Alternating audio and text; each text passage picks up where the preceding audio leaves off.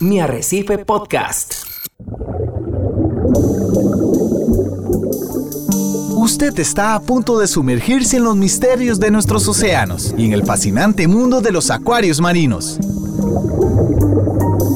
Esto es Acuariofilia Marina, un mundo marino en la radio gracias a la Asociación Costarricense de Acuariofilia Marina, una organización sin fines de lucro comprometida con el acuarismo responsable y profesional. ¿Qué tal? Muy buenos días a todos los amigos que nos escuchan a través de las ondas radiales de Radio Monumental, la radio de Costa Rica. Muy agradecidos en esta mañana de que usted nos esté acompañando, a lo mejor desde su lugar de trabajo, desde su automóvil, desde su hogar. Gracias por abrirle la puerta a Acuariofilia Marina, un programa de la Asociación Costarricense de Acuaristas Marinos que busca comunicar, concientizar y darle una ventana a todos esos esfuerzos de restauración de recursos naturales con mucho énfasis en recursos marinos a nivel nacional e internacional. También busca comunicar buenas prácticas para que los que hemos decidido tener este hobby como parte de nuestra vida cotidiana, poderle, poder darle una mejor calidad de vida a esos seres vivos que tenemos en nuestras peceras. Así que agradecerle a usted que nos escucha. Ojalá esté disfrutando en la comodidad de su hogar o de su trabajo o de su automóvil y ojalá hasta con un buen café como estamos nosotros acá disfrutando en esta mañana de sábado aquí en Acuariofilia Marina. Muy bien acompañados en el Control Master con don Cristian Hernández y también acompañado con don Hernán Azofeifa que hoy don Hernán lo veo bien agarrado a esa taza de café disfrutándola. Muy buenos días, Ricardo. Sí, está, está riquísima esta taza de café y muy agradecido con la compañía de usted que nos escucha desde su casa, desde su vehículo o su oficina. No puedo dejar de darles unas felices fiestas patrias. Hoy es eh, nuestro programa 11 de septiembre, que será el programa previo al 15 de septiembre. Así que tenemos que aprovechar, Ricardo, para mandarles a todos los costarricenses nuestros mejores deseos de felices fiestas patrias, 200 años de vida independiente. Eh, de verdad que somos privilegiados al poder celebrar estas fiestas patrias. Eh, no todas las generaciones pueden decir que están celebrándole sus 200 años de vida independiente a Costa Rica. Así es, don Hernán. Y más allá de los colores futbolísticos, más allá de los colores políticos que tengamos, más allá del credo por el cual hemos eh, decidido seguir, hoy nos une Costa Rica, hoy nos une la Suiza centroamericana, como nos gusta llamarlo. Hoy nos cobijan los mismos colores, blanco, azul y rojo en esta celebración y ojalá que podamos eh, reflexionar de lo muy dichosos que somos y lo agradecidos que tenemos que estar con el Creador por esta hermosa tierra que nos ha regalado, una tierra libre, democrática, independiente y que definitivamente tenemos que atesorar muy fuertemente los costarricenses y nunca olvidar de lo dichosos que somos en vivir en este país tan hermoso. Ricardo, ¿cómo no sentirse emocionado, cómo no erizarse la piel cuando uno escucha esta música que nos tiene don Cristian sonando de fondo.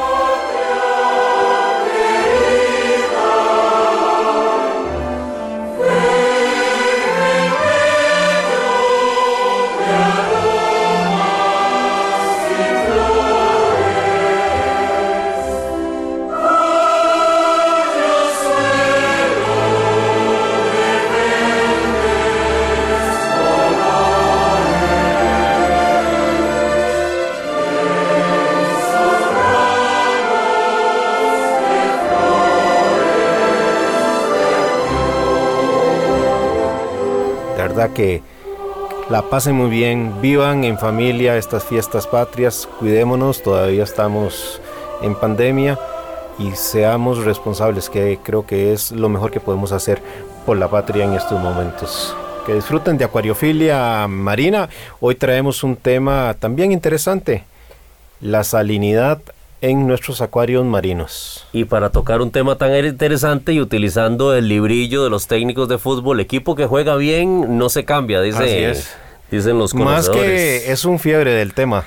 eh, más que es un fiebre, un conocedor del tema, hemos eh, vuelto a invitar a Filip Karoliki que es compañero de nosotros de la asociación y que tiene muchísimo conocimiento y que recientemente, como lo decíamos anteriormente en el programa de hoy hace 8, está estrenando Acuario y por supuesto que el tema de la salinidad es un tema muy importante a definir a la hora de tener un proyecto marino, porque salinidades hay varias, don Hernán. Inclusive eh, la salinidad podría cambiar de valor si tenemos un proyecto de solo peces, por ejemplo. Podemos tener una cierta flexibilidad a que si tenemos un proyecto de un arrecife mixto en nuestro acuario. Pero bueno, vamos a darle los buenos días a don Filip, que ya lo vamos a, meter en el tema. Filip, buenos días y muchas gracias nuevamente por acompañarnos acá en Acuariofilia Marina. Bueno, muy buenos días, don Hernán, este, don Ricardo. Este, acá en este fin de semana tan especial, eh, el último fin de semana antes del bicentenario, este, para mí es un orgullo vivir en este país, sinceramente, país que representa tanto, este, pese a los conflictos que tienen países vecinos y todo, Costa Rica, pues siempre se ha mantenido al margen, prosperando y indiferentemente de el gobierno que tengamos, que sea, este, Costa Rica es lo que nos une a todos nosotros, este, más que la acuariofilia. Entonces, muy, muy orgulloso de estar hoy con ustedes compartiendo este tema de la salinidad, que por cierto es un tema que a mí me fascina muchísimo, como lo mencionaba don Ricardo anteriormente. Eh, hay muchos tipos de salinidad que se pueden utilizar para diferentes propósitos, incluso para diferentes tipos de seres que mantengamos en el acuario. Este, y sin más, este don Hernán, eh, cuéntenos usted qué, qué salinidad este, utiliza en el acuario. Eh, Philip, yo creo que va a estar súper interesante el programa porque yo, yo tengo una forma de mirar el, eh, el, el, tema un poquito, siento que va a ser diferente de la de ustedes.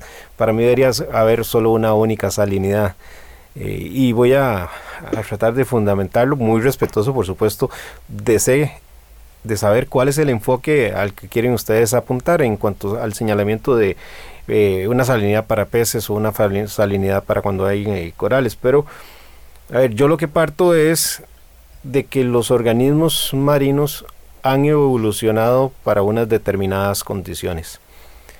Y esas eh, determinadas condiciones hacen que se adaptaran a una X salinidad. Y hablo de X salinidad porque no todos los océanos o todos los mares manejan la misma salinidad. La parte de, del Océano Índico, del Caribe, etcétera, eh, podemos encontrar eh, salinidad, la del Mar Rojo eh, tiene una salinidad diferente y los organismos han evolucionado para tener esa condición de mejor vida en sus salinidades.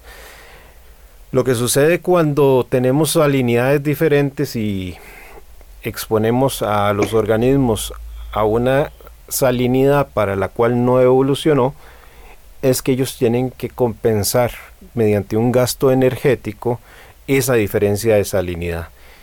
Y según sea esa diferencia, mm, por lo mucho o por lo poco de salinidad, el organismo va a tener que desviar la energía que utiliza para otros procesos procesos de defensa para, para no, enfermarse, eh, procesos de reproducción, etcétera. Entonces va a quedar limitado.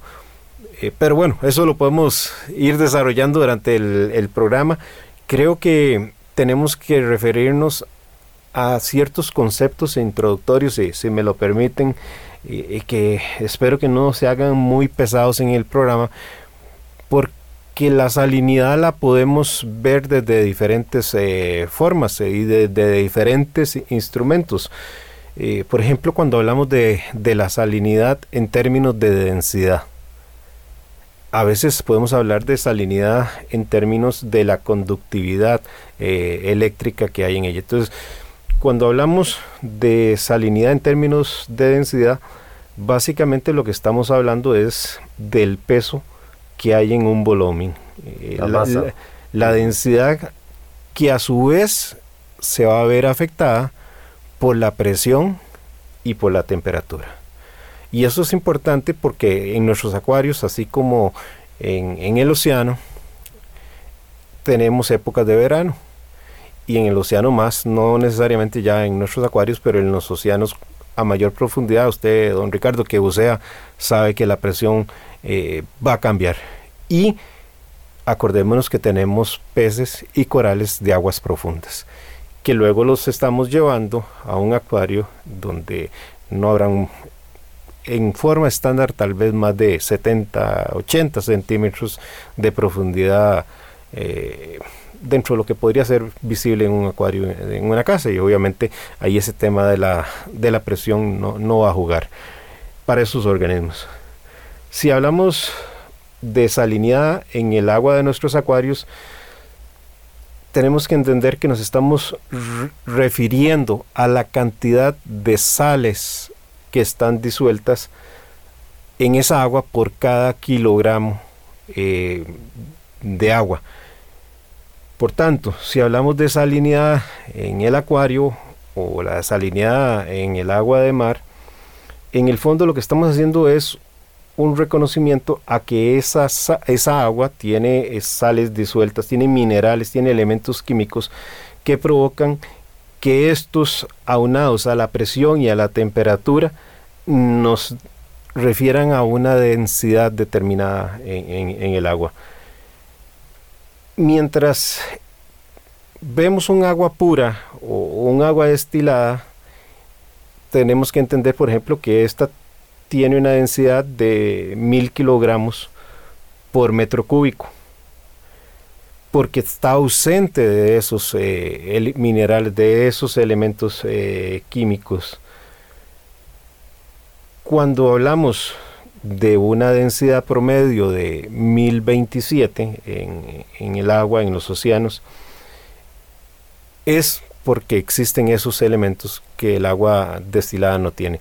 Y por normalmente, para que tengamos también la idea, el agua de grifo anda por una densidad de 1002, porque trae un poquito de sales de, de esos eh, elementos.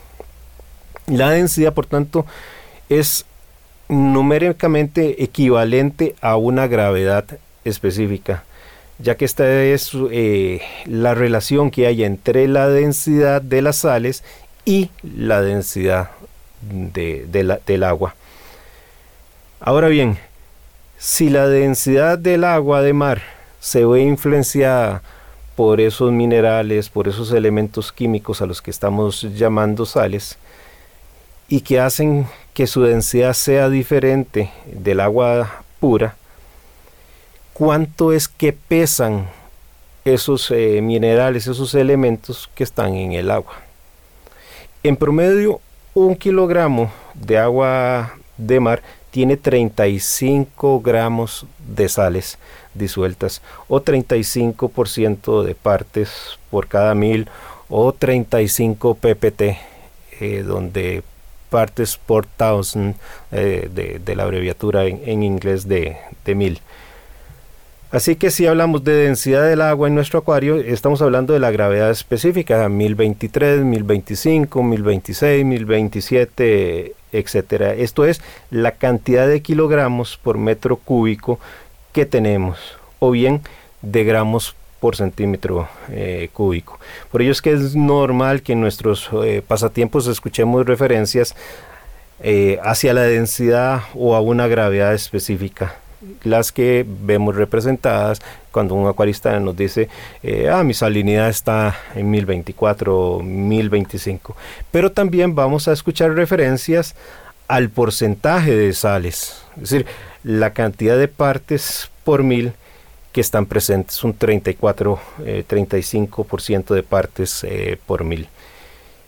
En un refractómetro, que es el instrumento que ponemos a la luz para ver la salinidad, normalmente vamos a encontrar dos medidas, a la izquierda y a la derecha. Eh, una va a estar representándonos esa cantidad de partes por mil de 34, 35% y la otra va a estar referida a eh, la gravedad específica, 1024, 1025, etc. Y finalmente, la otra forma de medir la salinidad en nuestro acuario es por medio de un conductímetro. Que quienes tienen un sistema, por ejemplo, como el Apex y tienen una sonda, básicamente lo que se hace es que ese conductímetro mide el voltaje y se tiene establecido que para 1026 hay 53 mil microsiemens por centímetro. Entonces cuando la sonda detecta que hay 53 eh, mil microsiemens, que es el líquido inclusive que usamos para calibrarlos, es porque tenemos una salinidad de 1026. Lo que pasa cuando usamos este tipo de instrumentos es que nuestros equipos eléctricos en el acuario pueden interferir. Generan un ruido, un ruido eléctrico. Y entonces esa medición de 53 mil microsiemens por centímetro cuadrado se ve distorsionada por ese ruido y se altera la lectura de la salinidad. Por eso algunas personas tienen problemas para calibrar las ondas eh, de sus equipos o bien se llegan a distorsionar con el paso del tiempo. Sí, eh, correcto, don Hernán. Y es muy interesante porque si nos podemos a, pensar en, el agua de mar, como ya usted lo decía, en los diferentes océanos, a lo mejor podría variar la, salinidad como en el mar eh, rojo, por ejemplo. Pero qué interesante ver el aspecto de la temperatura, la salinidad que podría presentarse en el Caribe versus la salinidad que podría presentarse en los polos y cómo ese bajonazo de temperatura podría jugar un papel ahí determinante. Claro, vemos la diferencia de los seres vivos que se manejan también con esas salinidades, ¿verdad? Donde la mayor concentración de barreras coralinas en el mundo está en esa franja, digamos que es más tropical, o por lo menos con una temperatura un poco más, más cálida que los, que los polos. Y, y don usted decía algo muy interesante, que era la composición de eh, las sales que tiene eh, eh, el agua en general, ¿verdad? El agua de mar en este caso. Si, si yo me pongo a pensar en la composición del agua marina, estamos hablando que un 55% del agua marina son cloruros. Sí, en, en, en, un litro de agua de mar, digámoslo así, en promedio, por esa observación que hacíamos de la salinidad que puede tener el Mar Rojo con la del Caribe, con la del Océano eh, Índico, allá del Gran Triángulo, triángulo de, de Arrecifes, tenemos en promedio 965.5 gramos de agua y la diferencia son las sales. Y ahí el cloruro y el sodio, la sal común y silvestre que tenemos todos en nuestras mesas de cocina, son los elementos más abundantes. El sodio es eh, el, que le seguiría, eh, estaría por debajo del cloruro. un 30% aproximado de contenido. Sí, sí, exactamente. Entonces, cuando alguien realice un examen, un análisis de ICP y viene un, sodio eh, muy alto, lo que tiene que poner atención es a su refractómetro. ¿Por qué? Porque tal vez esté mal calibrado y lo venga engañando. Entonces el ICP ahí nos ayuda eh, si está muy bajo ese sodio, si está muy alto este sodio. Saber que tenemos que revisar la salinidad. Sí, estoy de acuerdo.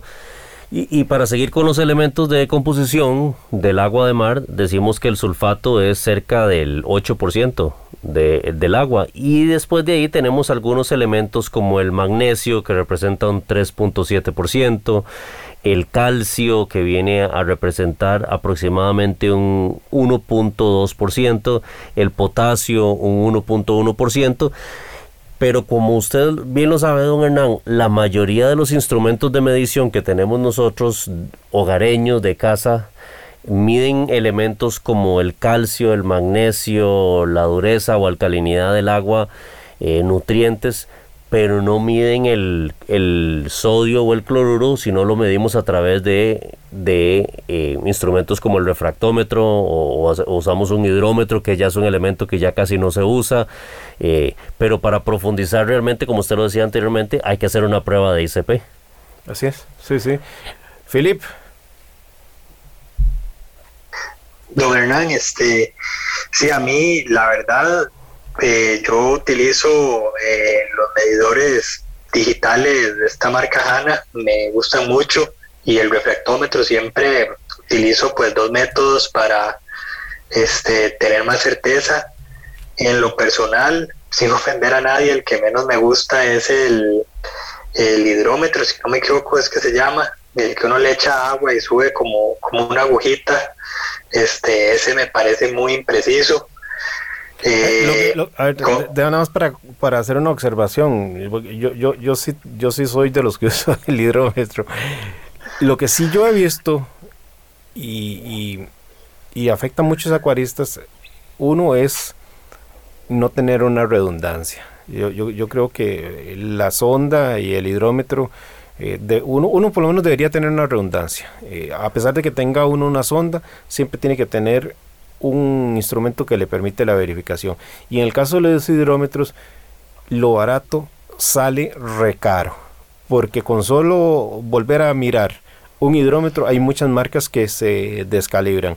Entonces, eh, una recomendación muy sana es previo a hacer la medición, si usted tiene un hidrómetro, calíbrelo, salvo que tenga la certeza de que tiene una muy buena marca y ya su experiencia le diga que le permite dos o tres eh, medidas sin descalibrarse. Perdona, Filip. Y, valga el comentario antes de que Filip retome, don Hernán y, y Filip y amigos que nos escuchan. Un programa interesante sería redundancia de mediciones. Don Hernán, que vemos muchas discusiones en los grupos de Facebook y de WhatsApp acerca de que mi único elemento de medición, así sea un elemento caro o barato, eh, me está fallando y entonces ahora qué hago, no sé por dónde anda eh, mi acuario. Y eso es como cuando a uno se le apaga el, el, el, sistema de controles del carro. Imagínense que se le apague lo de la gasolina, el speedómetro, el tacómetro, etcétera, y que uno ande el carro a ciegas. Es básicamente el mismo efecto. Será un. Sí, ese, sería un tema interesantísimo que se habla mucho en grupos de que tengo un test de tal marca y me da esto, pero el de otra marca me da esto, pero como este es más caro, entonces me inclino a esto y no siempre, no siempre es así. Pero bueno, volviendo al tema de la salinidad, como Hernán lo mencionaba, siempre es muy importante estar calibrando el equipo que usemos, sea digital, este, o sea eh, manual.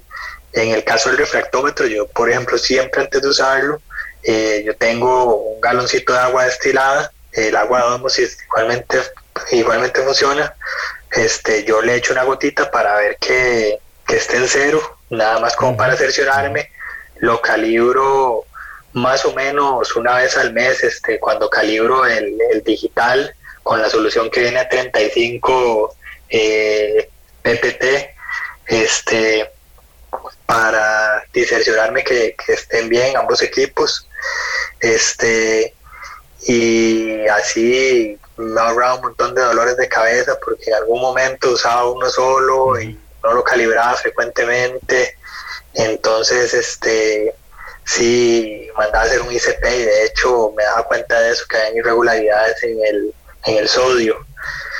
Pero utilizando este método ya eso pues ha quedado atrás.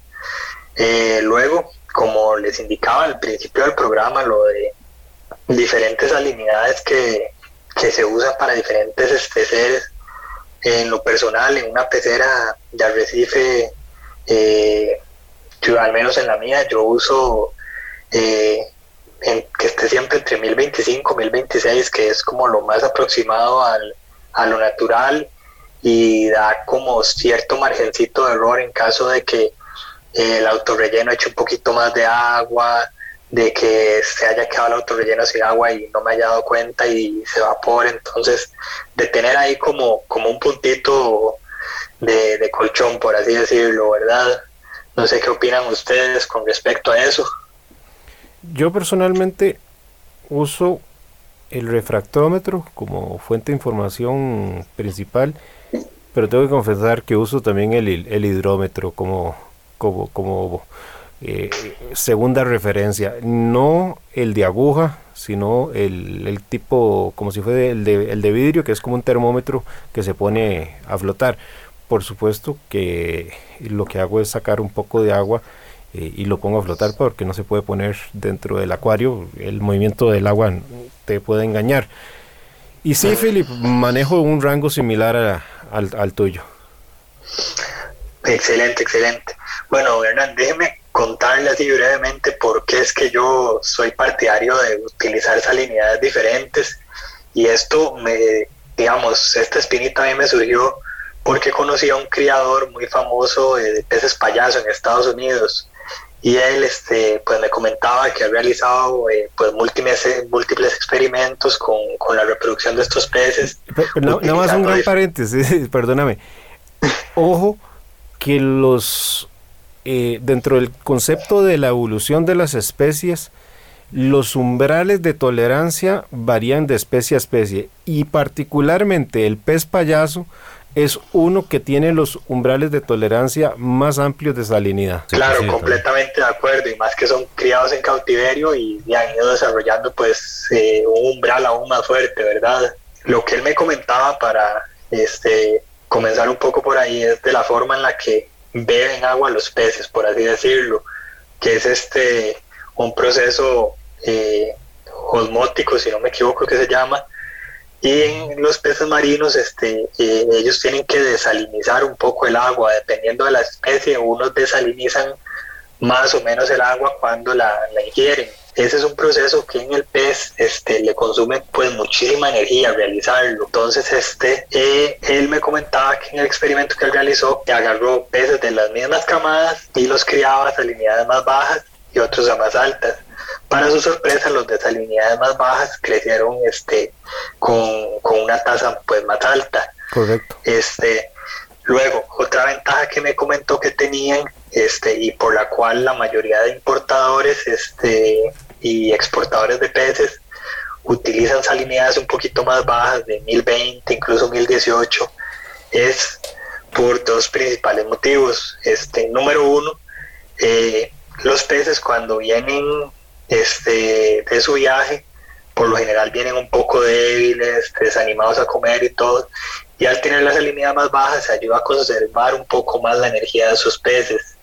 Este, entonces, si el pez pasa algunos días como medio quitado para comer, este, eso les ayuda pues a sobrevivir mejor, ¿verdad? Este proceso. Y luego que la mayoría de, de invertebrados este, tienen mucha dificultad para sobrevivir a una salinidad baja. Este, incluso muchos tratamientos para enfermedades eh, se aconseja utilizar hiposalinidad, que este, pues no es mi método favorito, pero lo he utilizado anteriormente con bastante éxito y la verdad, este, pues eh, como última alternativa no lo recomendaría porque hay otros que, que prefiero tomar este posterior a ese, pero como alternativa media me parece muy bueno. Y este eh, ayuda, por ejemplo, que, si el pez está medio débil también cueste más que se enferme. Eh, yo en lo personal, si fuera a hacer una pecera de solo peces, la mantendría con una salinidad de más o menos 1020 a 1021 por esto mismo, como para si hay alguna, bueno, yo siempre hago cuarentena en los peces, pero que si por A por B ingresara algún ser no deseado, una enfermedad o algo, tratar pues de, de prevenirlo un poco este método y pues que la mayoría de peces no, no resiente tanto vivir a esa salinidad. Aquí es muy importante pues sí hacer énfasis a que la mayoría de peces, hay peces que son muy muy delicados que sí no, no les gustan los cambios de salinidad. En el caso de los invertebrados y corales, este, pues jamás consideraría utilizar una salinidad así de baja. Sé de personas que se les ha bajado la salinidad así por mal uso del equipo, eh, un autorrelleno dañado, eh, etcétera. Y pues dice, les han resentido los corales, no se les han muerto, pero no, como les mencioné, no es lo ideal. Y hay este eh, muchos seres que en especial algunas estrellas de mar, si no me equivoco, que son súper intolerables a, los cambios de salinidad y entonces ahí sí hay que tener mucho cuidado. Muy bien, usted está escuchando Acuariofilia Marina aquí en los 93.5 de Radio Monumental. Enseguida volvemos con Acuariofilia Marina, un mundo marino en la radio, gracias a la Asociación Costarricense de Acuariofilia Marina.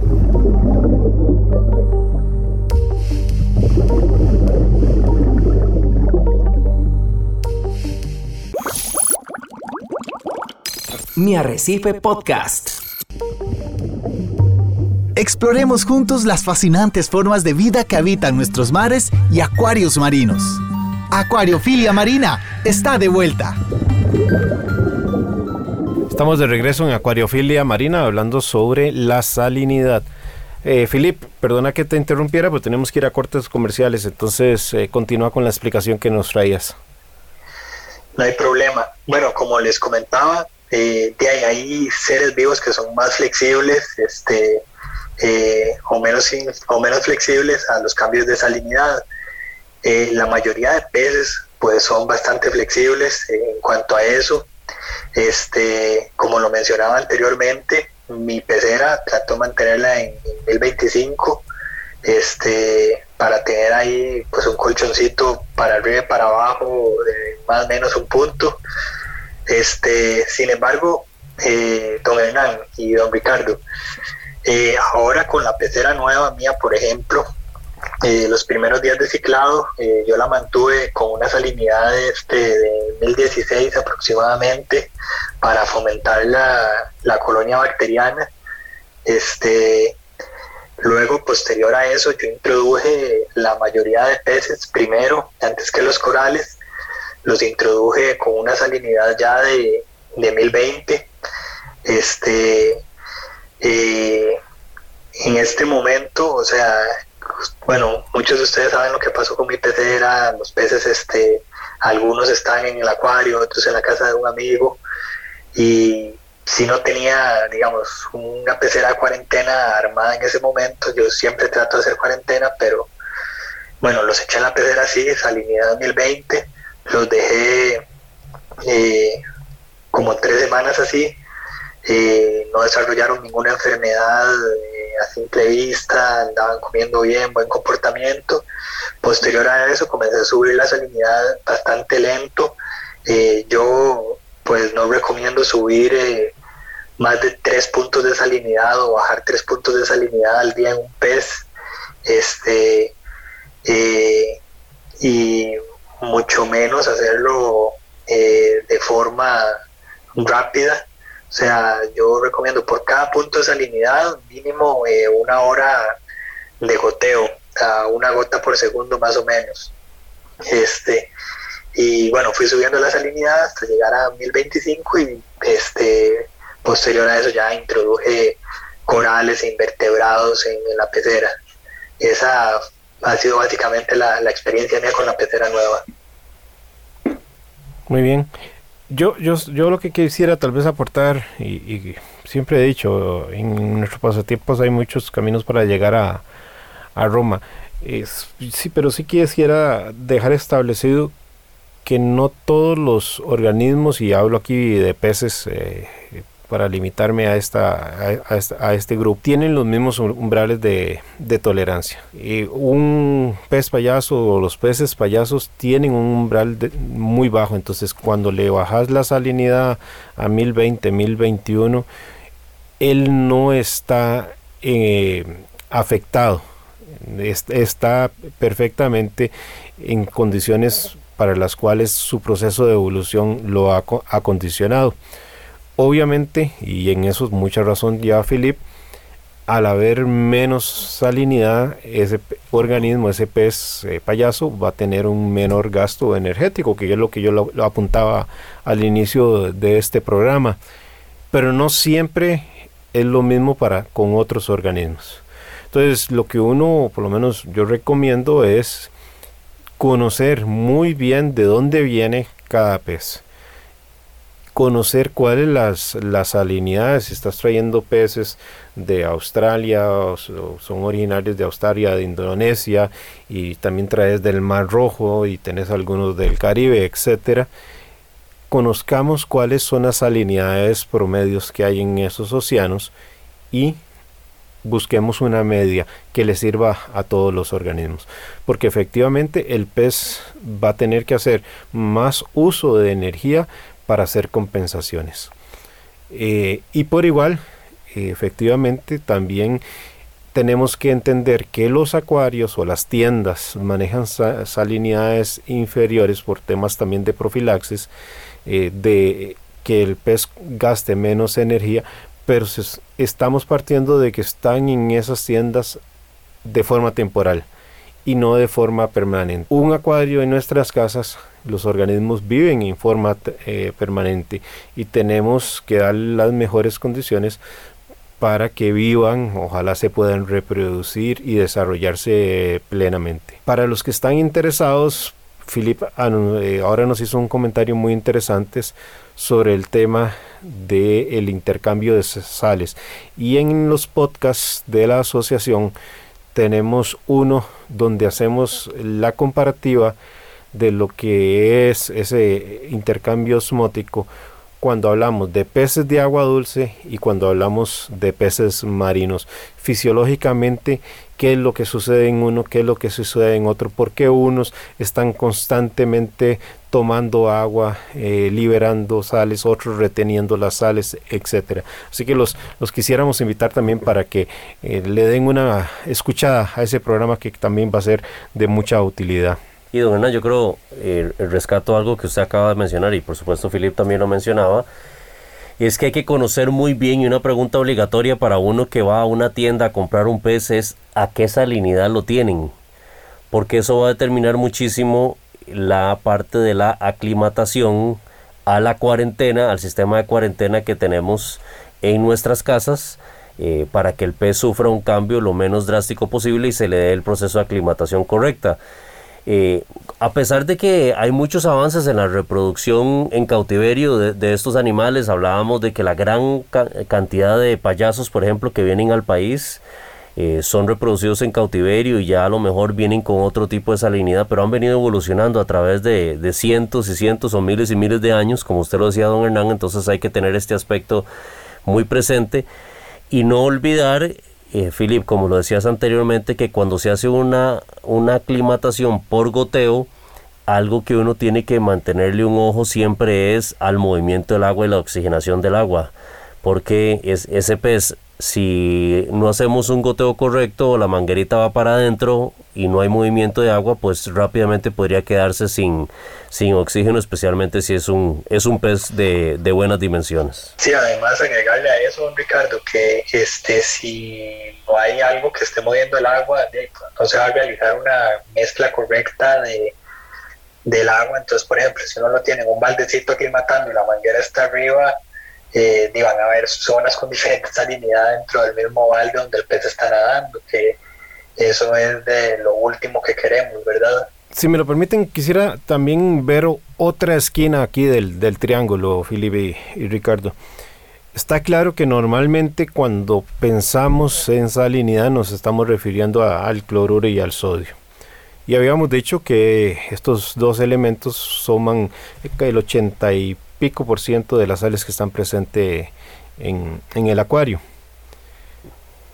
Pero cuando pensamos en la evaporación del agua, nuevamente nos metemos en la cabeza que solo se ven afectados ese cloruro y ese sodio. Es decir, vemos que nos subió la salinidad y que, que si, si, hay, si no hay tanta evaporación y media más nos falla el, relleno automático, eh, más bien la diluimos y nos puede bajar la, salinidad.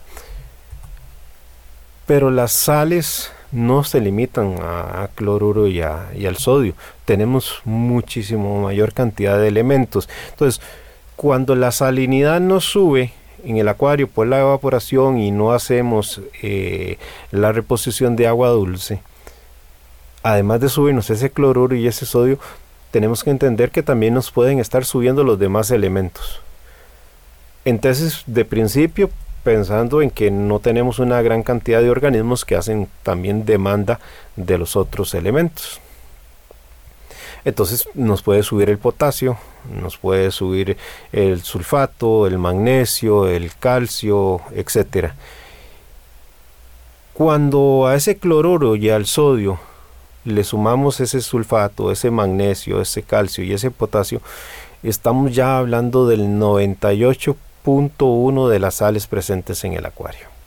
Entonces imagínense lo pequeñito que es ese 1.9 restante que agrupa todas las demás sales y la importancia que tienen estas sales para los procesos de vida de los organismos que tenemos en, el acuario. Porque no podemos poner en duda la importancia, por ejemplo, de un yodo balanceado, de un hierro, como hablábamos en el programa anterior, eh, para el refugio y otros procesos que realizan los organismos, etcétera. Entonces, hago este señalamiento porque el aumento cuando hay una evaporación y no hay consumo por parte de, corales o de otros organismos de otros elementos como vanadio, níquel, cobre, cobalto, yodo, etcétera, tenemos que entender que la buena práctica de estar reponiendo el agua evaporada no es solo para controlar ese cloruro y ese sodio, sino para que realmente tengamos un balance iónico de todos los elementos que están en, el acuario. Si hay consumo por parte de los organismos de estos otros elementos que están en ese rango del 1.9% que citaba antes o, o, inclusive un poquito más en la parte del calcio, etcétera, el balance iónico siempre lo tenemos que tener presente y no dejar que se nos quiebre. En oportunidades puede ser que el simple cambio de agua sea suficiente para reponerlo, pero no, no siempre. Y, quiero poner un ejemplo. Supongamos que tenemos un acuario de 200 litros y que acostumbramos a tener una, un calcio en 400 ppm. Al cabo de una semana se nos consumen 10 ppm de ese, de ese calcio. Como a la semana tenemos la costumbre de hacer el cambio de agua, supongamos que le hacemos un cambio de agua inclusive hasta fuerte, un 40%. Y estamos usando una marca de sal que ya viene con 400 ppm de, calcio, eh, para, hacer para hacer fácil el ejercicio. Eso quiere decir que después de ese cambio de agua vamos a tener un 60% eh, del agua con 390 ppm de calcio, porque habíamos perdido 10 ppm de aquellos 400. Y vamos a tener un 40% con 400 ppm de calcio, porque es la nueva sal que preparamos eh, de la cubeta. Eso nos da una mezcla entre ese 60 y ese 40 que hace que nuestro calcio no llegue a los 400 originales, sino a 394 ppm. Entonces, aún cuando hicimos un cambio de agua importante, no, volvimos, no volvimos a dejar el calcio en su nivel. Lo que sucede es que tenemos a disposición del el acuarismo test que calculan bien el calcio y entonces nos es muy fácil. Ah, mira, me, faltaron 6 ppm para dejar el calcio en, su rango de 400, que es, que es el ejemplo de este ejercicio, y entonces dosificamos por aparte el calcio para llevarlo a los 400.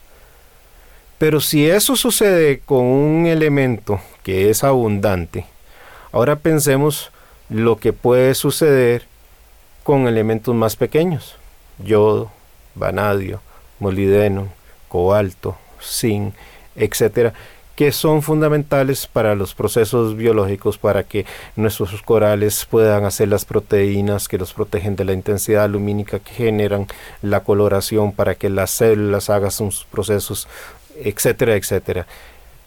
Entonces cuando pensemos también en salinidad, yo nada más quería también apuntar que miremos un poquito más allá del cloruro y el sodio y pensemos en los efectos que tiene la evaporación o los efectos que tiene la depilación eh, en nuestros acuarios y que rompen el equilibrio iónico.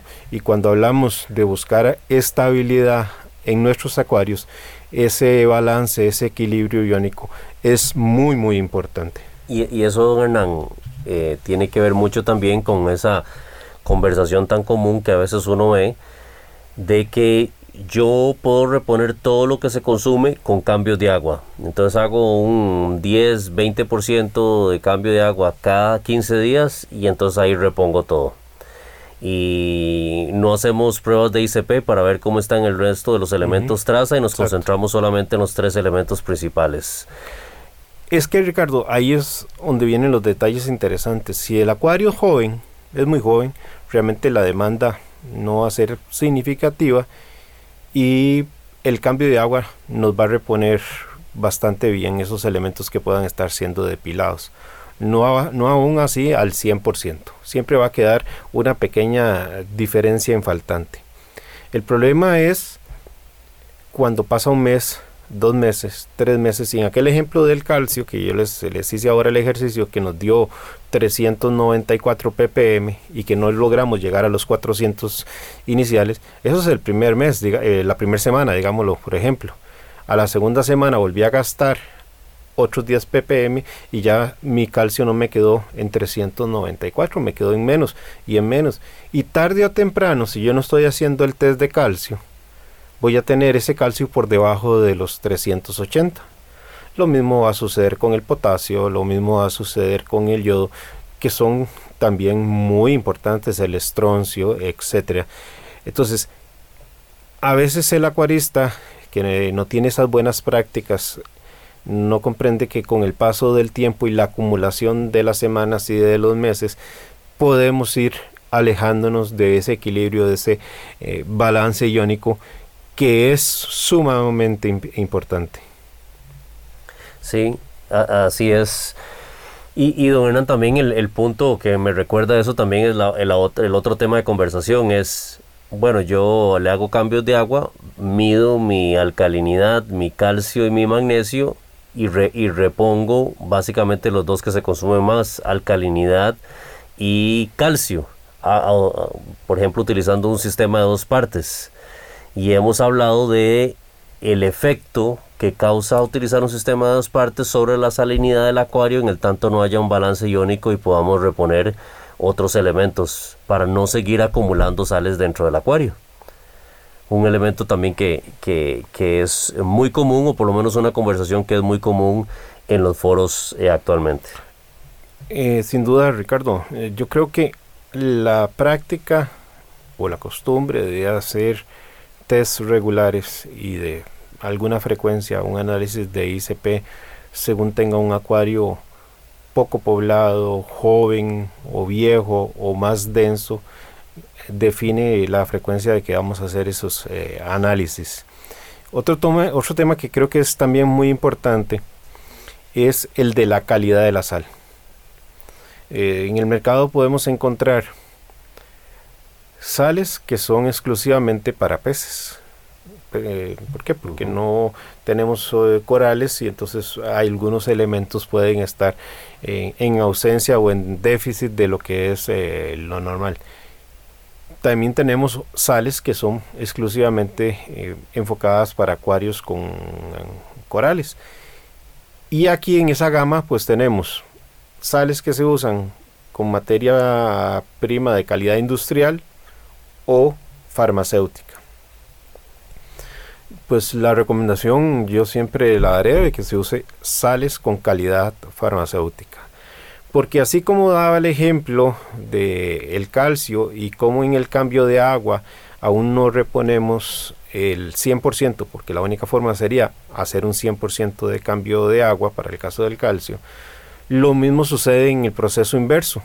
Cuando tenemos algún contaminante ese contaminante puede ser insignificante en el primer cambio, pero conforme pasen los sucesivos cambios de agua, la semana, los meses o el año, tarde o temprano ese contaminante se va a ir acumulando y va a ir llegando a un rango donde lo hace perjudicial para la buena salud de los organismos. Entonces, los defectos que pueda tener la sal de preparada con materia prima de calidad industrial, por supuesto que van a ser mayores que aquella sal preparada con material farmacéutico. Tenemos una mayor tranquilidad. Y lo otro es, busquemos la buena reputación del fabricante, porque no en pocas ocasiones no solo se trata de tener calidad de materia prima farmacéutica, sino cómo se preparan los lotes. Porque estamos hablando de elementos que acabamos de citar algunos, y si son mal mezclados, podemos tener un lote que tenga mayor concentración de un elemento y un lote que tenga un déficit porque fue mal batido o fue mal mezclado en su proceso de fabricación. Y eso también eh, es de observancia. Y ahí también sería bueno agregar la forma correcta de mezclar la sal según la según la recomendación del fabricante. Correcto. Porque no es lo mismo mezclar, por ejemplo, sal de la marca Brightwell que dice mezclese 24 horas a una Red Sea que dice no mezclar más de 4 horas. Y también este, hay sales que se prestan más para almacenarlas eh, una vez preparadas que otras, ya que ocurren precipitaciones en las mismas y sus parámetros cambian del día que se mezcló al día siguiente a 15 días después de que se van a usar. Hay unas que tienen un poquito más de resistencia a precipitaciones, como lo es la Tropic Marine, a una como la Red Sea este, de parámetros altos, la de cubeta morada, este que de cubeta negra, perdón, que no que esa sal si uno la deja almacenada eh, sufre cambios eh, serios en la alcalinidad y otros parámetros. Sí, totalmente de acuerdo y muy válida la, observación, Philip.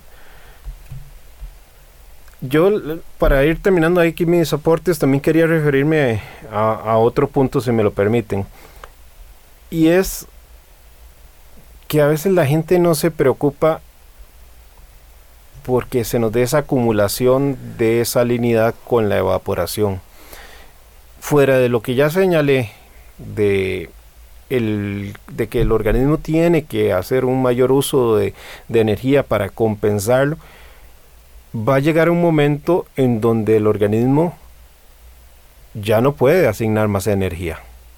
Entonces, no es que digamos, me voy a desentender porque yo sé que el organismo va a estar trasladando energía y ahí va a salir mientras resuelva el problema. Cuando a una salinidad, por ejemplo, puede alcanzar el, los, el 30, los 37 partes por mil, ya estamos en un rango que dentro de esa esfera de tolerancia que tienen los organismos podría ser mortal hay muchos corales que ya a ese rango de salinidad, y ni qué decir también de otros invertebrados de los cuales eh, Filipa señaló, por ejemplo, la, las estrellas, ya son rangos mortales. Ya no se trata de si el organismo puede seguir desviando energía para hacer compensaciones. Eh, ya estamos en rangos que son incompatibles con la vida.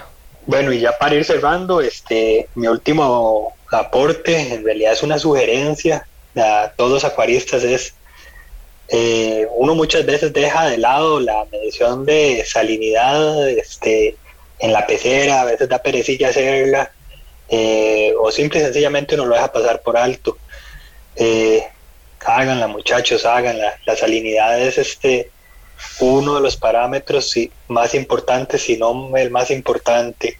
Este, además, hay hoy por hoy muchos equipos, sistemas de autorrelleno, este, electrónicos, este, mecánicos que permiten y ayudan a mantener la salinidad en su punto.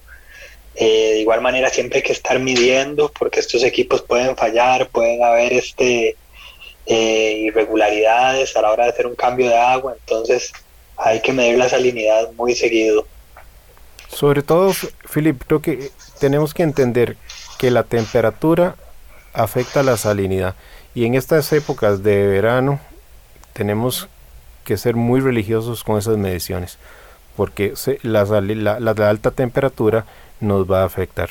La baja temperatura también, pero también va a ralentizar el metabolismo de, los eh, organismos.